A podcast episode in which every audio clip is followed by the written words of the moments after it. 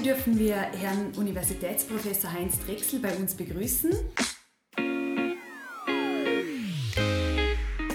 Herr Professor Drechsel ist Geschäftsführer und Leiter des wissenschaftlichen Programms des Vivit-Instituts, Dekan der Medizinischen Wissenschaftlichen Fakultät der Universität Liechtenstein und war 25 Jahre Primar der Abteilung für Innere Medizin am LKH Feldkirch. Vielen Dank, Herr Professor Drechsel, dass Sie sich heute Zeit für unseren Jossen an Vorarlberg Podcast nehmen. Danke, dass ich das tun darf. Das Thema dieser Chancen an Vorarlberg Podcast-Folge ist ein Leben für die Wissenschaft und die Forschung. Für unsere Zuhörerinnen und Zuhörer ist es spannend zu erfahren, welche Forschungserkenntnisse von Ihnen besonders bemerkenswert, neu, eventuell sogar bahnbrechend waren und die heute für die Bevölkerung einen großen Einfluss haben. Vielleicht können Sie hier ein bisschen mehr dazu erläutern. Ja, das ist natürlich eine persönliche Sicht jetzt, aber ich würde sagen, bevor ich nach Vorarlberg gekommen bin, habe ich an der Universität Innsbruck zwei wesentliche äh, Forschungsprojekte gemacht und abgeschlossen. Das erste war äh, Schwangerschaftsdiabetes. In der Schwangerschaft kann Diabetes neu entstehen und das führt dann dazu, dass das Ungeborene zu groß wird und viele andere Folgen hat. Und das ist mir mit meiner Gruppe damals gelungen, eine neue Therapie vorzuschlagen, die bis heute Standardtherapie ist, nämlich den Blutzucker der Mutter genau anzuschauen, besonders nach dem Essen und danach die Therapie zu richten. Das war das eine, also Schwangerschaftsdiabetes. Und das andere war, äh, ich habe damals gerade die Gelegenheit gehabt, äh, neue Insulinpumpen, äh, die also dauernd Insulin in den Körper abgeben, zu testen. Und da kam die Idee auf, das könnte man auch für Schmerzmittel machen, Morphin und ähnliche Substanzen. Und da haben wir eigentlich einen Durchbruch erreicht, indem wir mit diesen Pumpen dauernd den Schmerz von zum Beispiel Krebspatienten nicht nur gelindert haben, sondern zeitweise ganz weggebracht haben. Das ist auch international sehr anerkannt gewesen. Das waren einmal so zwei Dinge, bevor ich nach Feldkirch kam.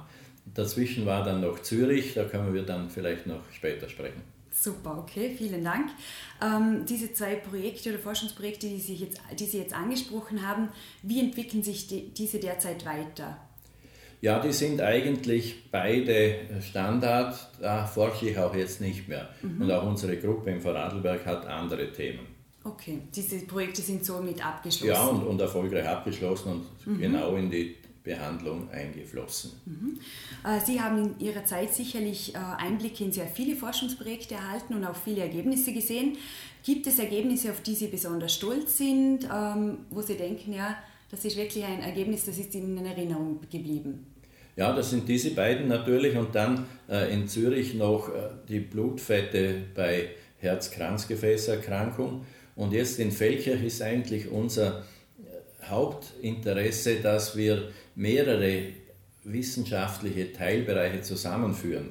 Man weiß ja heute, es wird immer mehr spezialisiert und spezialisiert und dann hat man oft nicht mehr einen guten Überblick. Und unser Start in Feldkirch war eigentlich so, was können wir machen in Vorarlberg? Wir müssen uns Krankheiten äh, unter die Lupe nehmen, die äh, häufig vorkommen. Äh, das ist ein bisschen ein Unterschied zu großen Kliniken, die riesen Einzugsgebiet haben.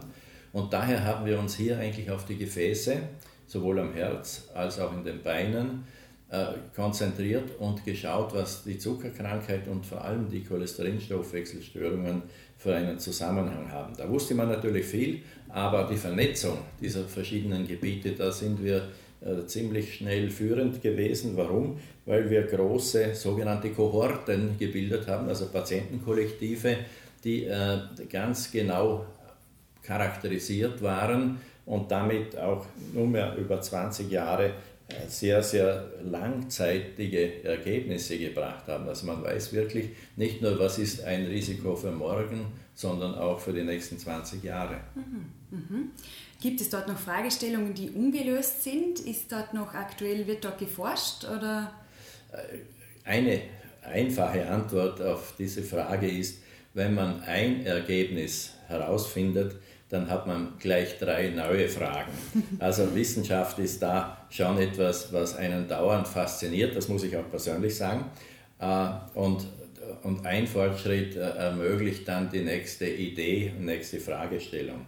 Wenn ich Ihnen ein Beispiel äh, sagen darf, man weiß ja, dass die Zuckerkrankheit zu Herz-Kranzgefäß und anderen Gefäßverkalkungen mehr führt als Leute, die einen normalen Blutzucker haben. Da hat man zuerst gedacht, ja, dieser Zucker äh, kandiert sozusagen die Gefäße. Äh, es ist teilweise richtig, aber nur teilweise. Dann ist man drauf gekommen, dass es vor allem die Blutfette sind, bestimmte Cholesterinpartikel in unserem Blut. Und wir haben jetzt gefunden, dass das Nebenschilddrüsenhormon, also wir haben eine Nebenschilddrüse, das ist neben der Schilddrüse, die macht ein Hormon, das in den Kalziumstoffwechsel eingreift, dass dieses Hormon ganz speziell den Weg vom Diabetes zu den Gefäßverkalkungen äh, bahnt. Und das ist jetzt gerade vor einer Woche in einem, in einem ganz führenden Journal äh, publiziert worden. Das ist überhaupt, wenn ich das noch jetzt ergänzen darf, Wissenschaft ist natürlich spannend, es ist toll, dann die Ergebnisse zu sehen, aber die in Elfenbeinturm zu verstecken, ist völlig sinnlos. Man muss sie publizieren. Und da gibt es eine klare Hierarchie. Die besten Journale nehmen halt die beste Forschung und daher muss es unser äh, Ehrgeiz sein, wenn wir sehen, wir haben etwas ganz Gutes, dass man das einmal einer sehr guten Zeitschrift anbietet. Am besten gleich der weltbesten.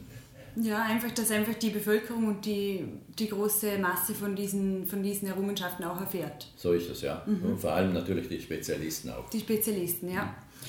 Die Einrichtung des Vivid-Instituts mit dem molekularbiologischen Labor in Dornbirn geht auf Ihre Initiative zurück.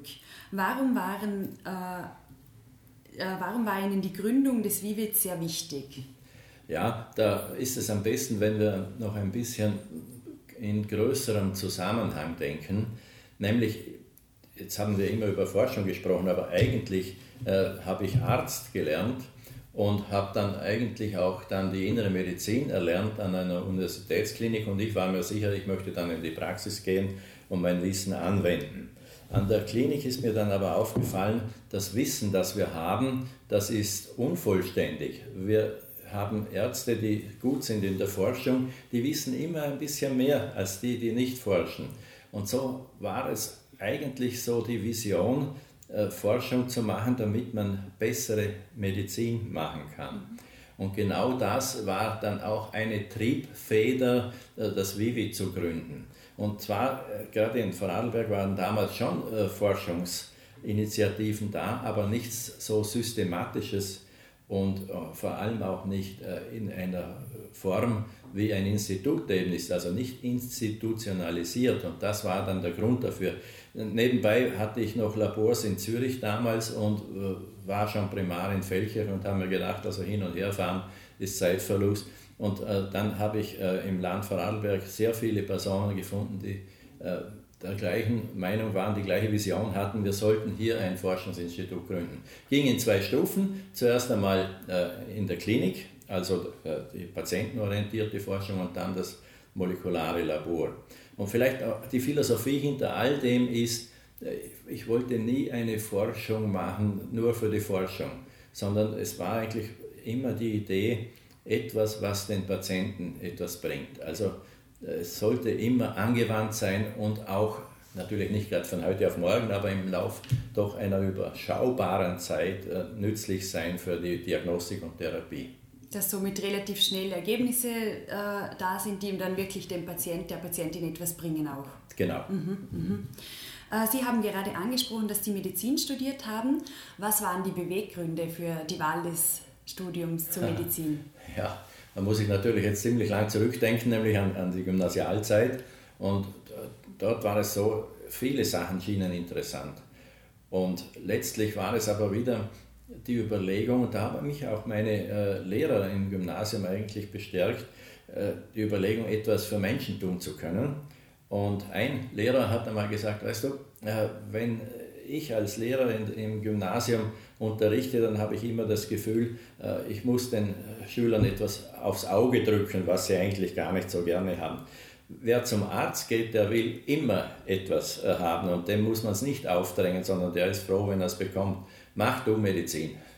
Okay, ja, das ist ja wirklich ein, ein, ja, ein guter Beweggrund, weil man kann wirklich den Menschen helfen und die Menschen kommen ja freiwillig, weil sie etwas möchten sozusagen. So ist es. Mhm, ja. Okay.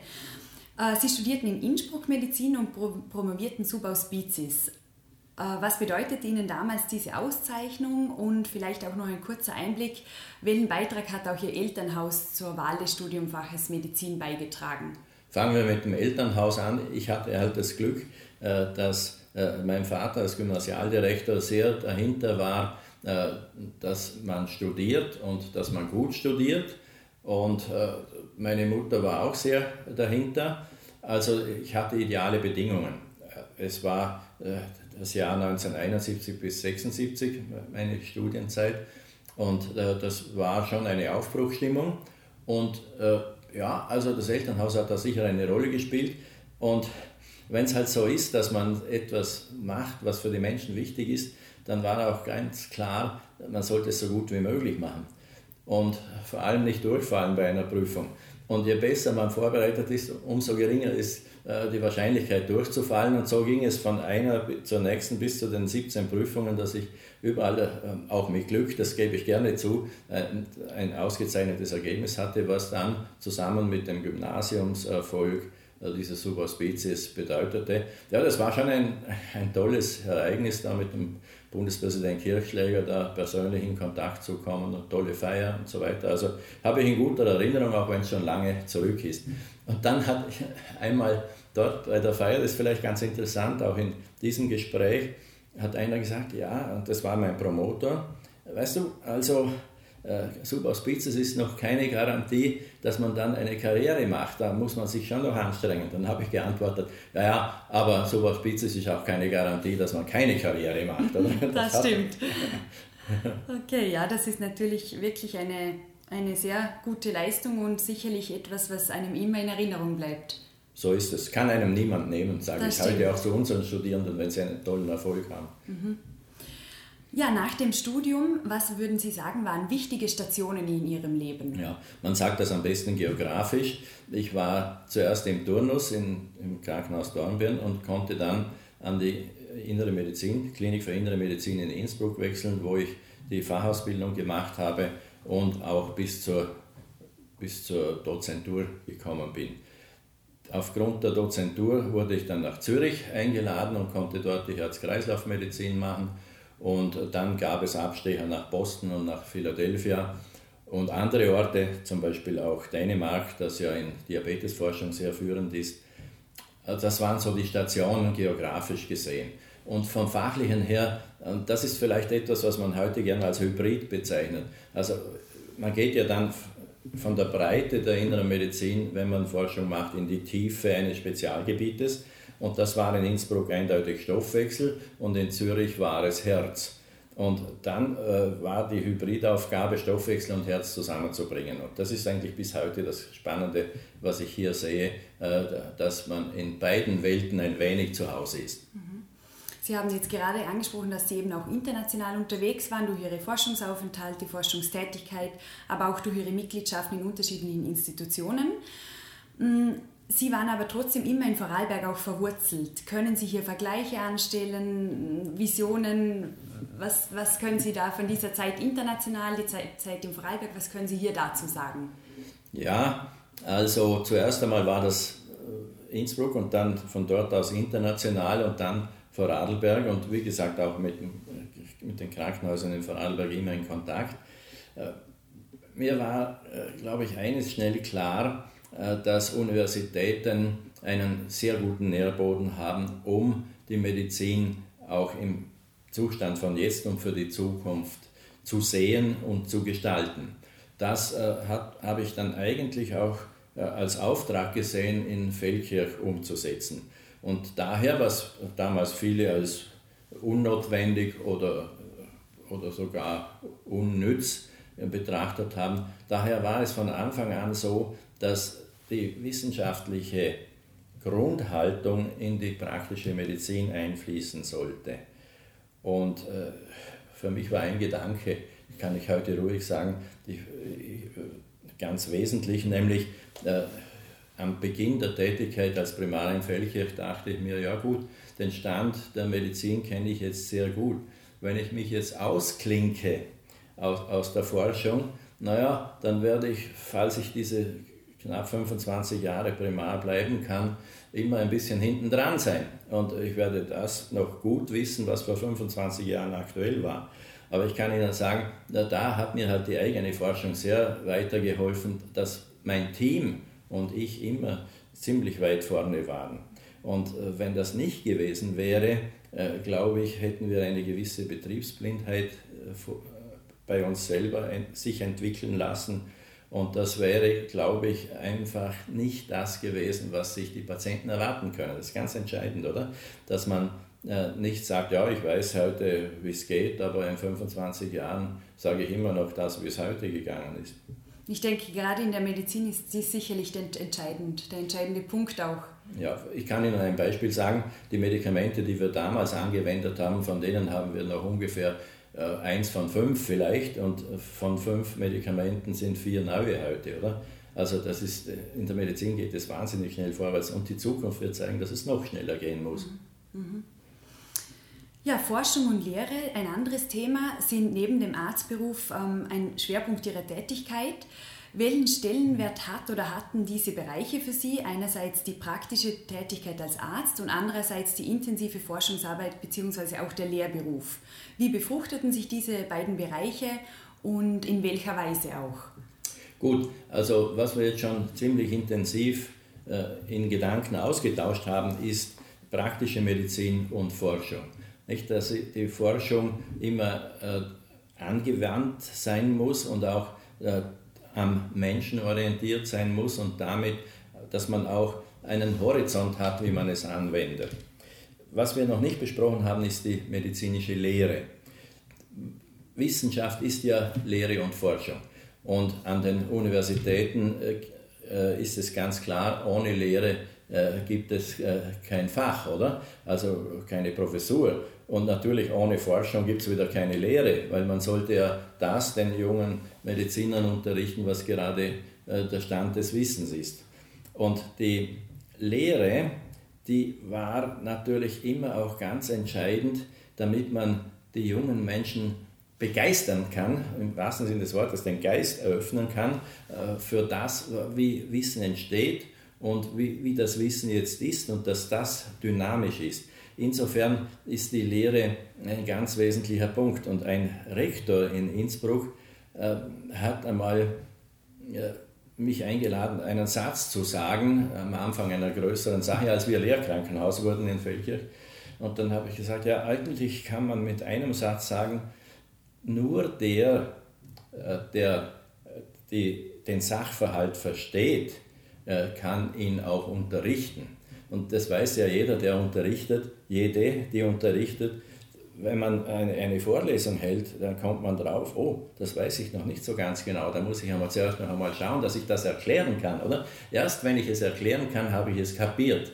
Das war so, das hat dann der Rektor so ähm, an die Wand projiziert, dass das eigentlich das Entscheidende ist, dass man Lehre machen muss, um, um zu verstehen, was man dann in der Medizin mhm. anwendet. Das bedeutet, man muss viel mehr in der Tiefe sein, um es wirklich auch weitergeben zu können.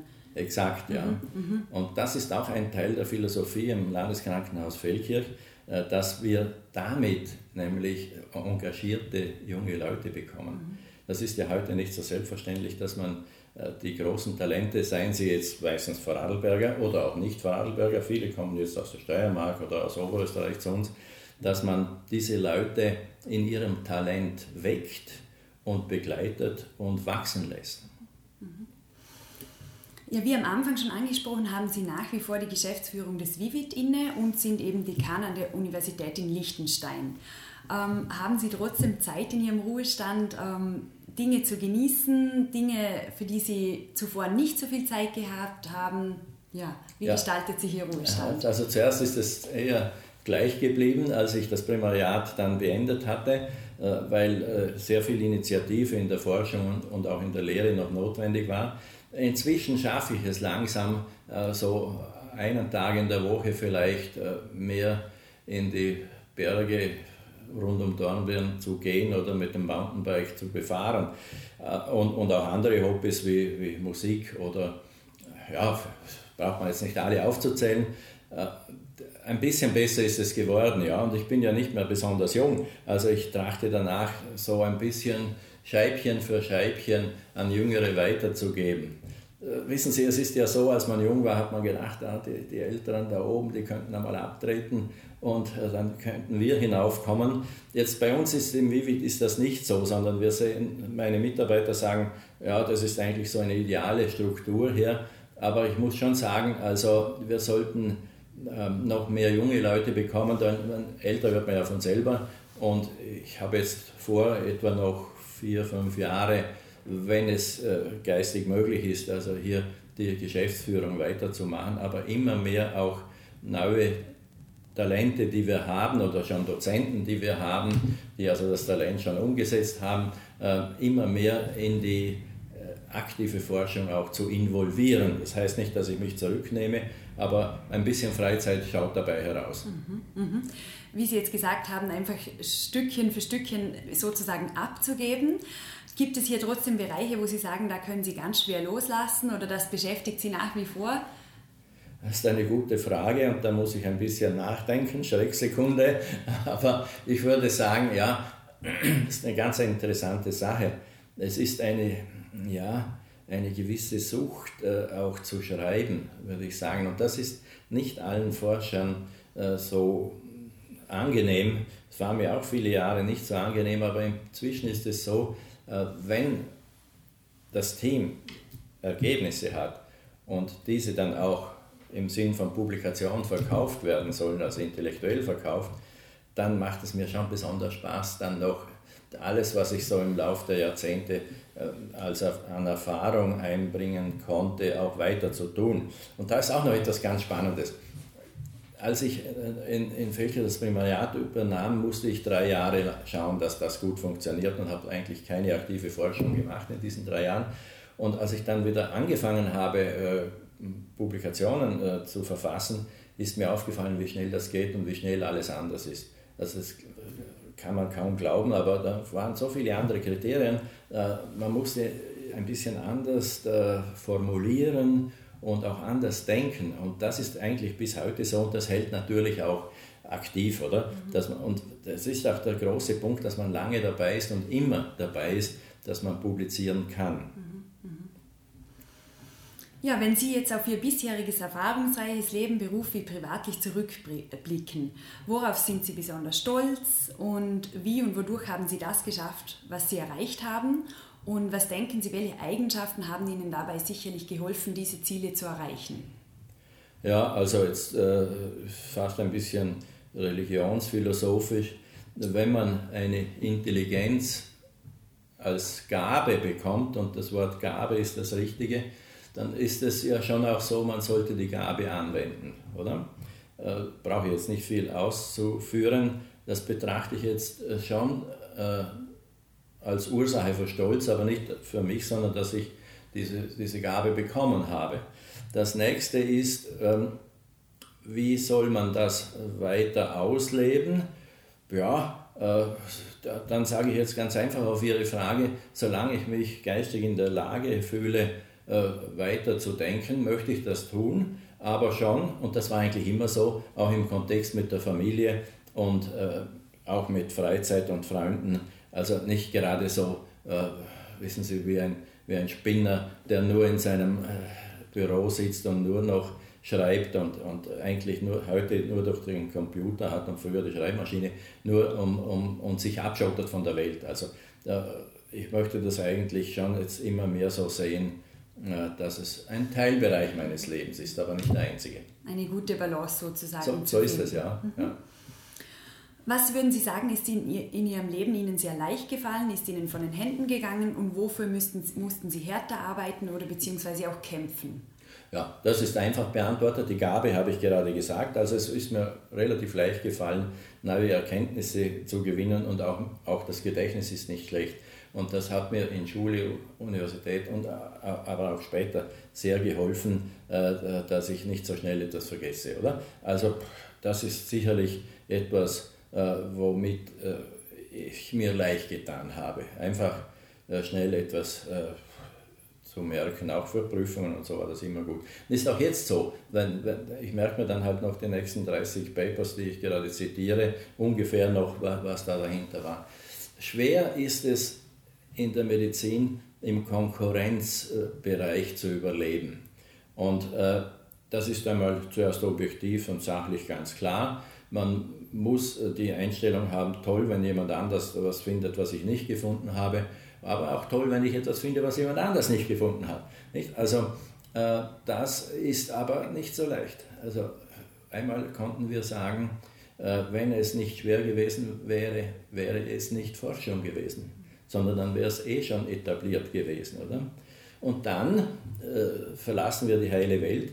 Dann gibt es natürlich auch Faulspiel, auch in der Wissenschaft, dass man abgeschossen wird mit etwas, ich kann Ihnen sagen, dieses, äh, das große äh, Ergebnis der, der Schmerzmittelforschung, da, da bin ich abgeschossen worden in einem Journal, weil jemand anders das gerade auch publizieren wollte.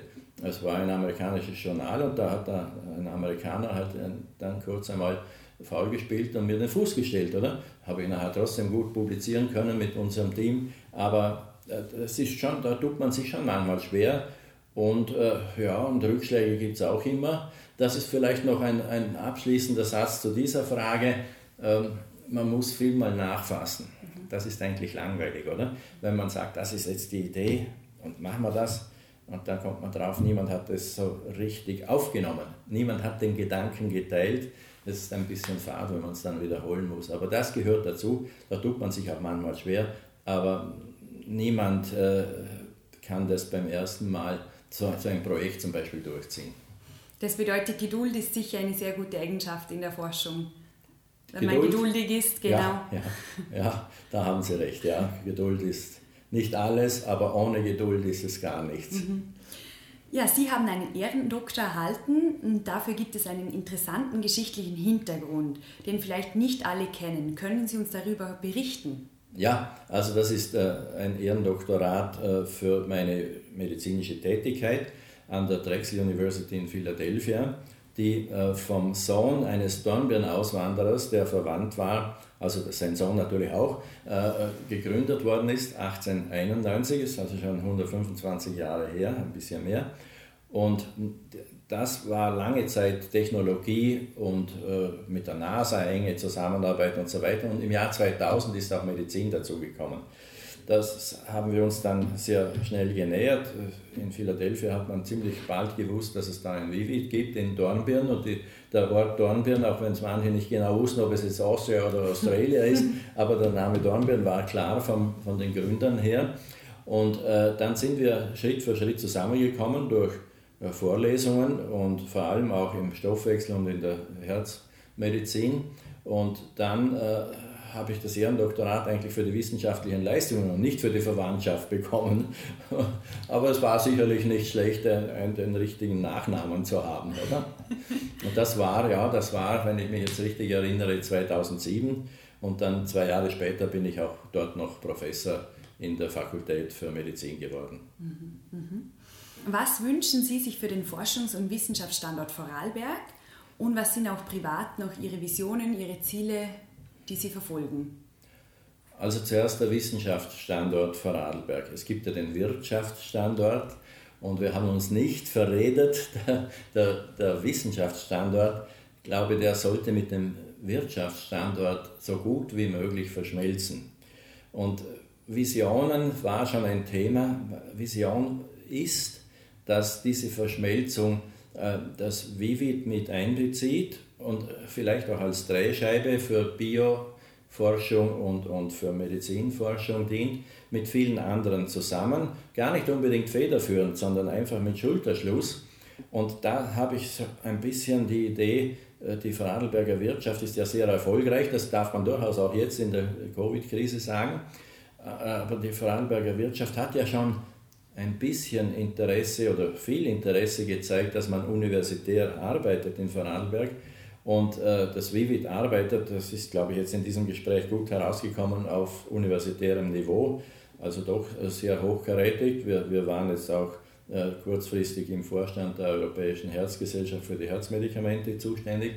Und dass das äh, von der Wirtschaft auch gesehen wird oder dieser Blickwinkel geöffnet wird und dass man zusammen erreicht für Vorarlberg, dass wir in Zeiten der Viruserkrankungen nicht nur die Viruserkrankung sehen, sondern das, was wir jetzt über 25 Jahre aufgebaut haben mit Herz, Stoffwechsel und so weiter, was alles eine große Rolle spielt, auch äh, für die arbeitenden Menschen in der Vorarlberger Industrie und natürlich auch für die Chefetagen, dass wir das in Zeiten der, der viralen Erkrankung zusammenbringen zu einem verdichteten Wissen und natürlich auch einer Anwendung, die dann äh, den Menschen im Vorarlberg und gerade auch in den Industriebereichen zugutekommt. Das wäre die Vision. Mhm. Und ich halte das nicht für eine Utopie. Ich glaube, das hat Vorarlberg bessere Chancen als viele andere Regionen in Österreich und außerhalb von Österreich. Mhm. Und zu Ihren persönlichen Visionen noch? Ja, äh, also ich möchte mir wünschen, dass es mir nicht schlechter geht als jetzt. Das ist einmal ein guter Schlusssatz. Ähm, vielleicht noch ein bisschen die Balance mehr in Freizeit. Ein bisschen schwer für mich derzeit vorstellbar, gar nichts mehr Geistiges zu tun. Ich glaube, das sollte man auch nie äh, einreißen lassen. Es ist ja beim Hirn so wie bei den Muskeln, was nicht trainiert wird, das wird eher schwächer. Also das ist, glaube ich, eine allgemeinmedizinische Erkenntnis, die vielleicht aus diesem Gespräch auch ganz gut weiterführt. Somit einfach immer ein bisschen am Ball bleiben und sich geistig weiterentwickeln und weiterbilden. Genau, den Ball spielen. Ja. Genau. Ja, vielen Dank, Herr Professor Drechsel, für die spannenden Einblicke in die Wissenschaft, in die Forschung, aber auch in Ihr Leben und Ihre Erfahrungen.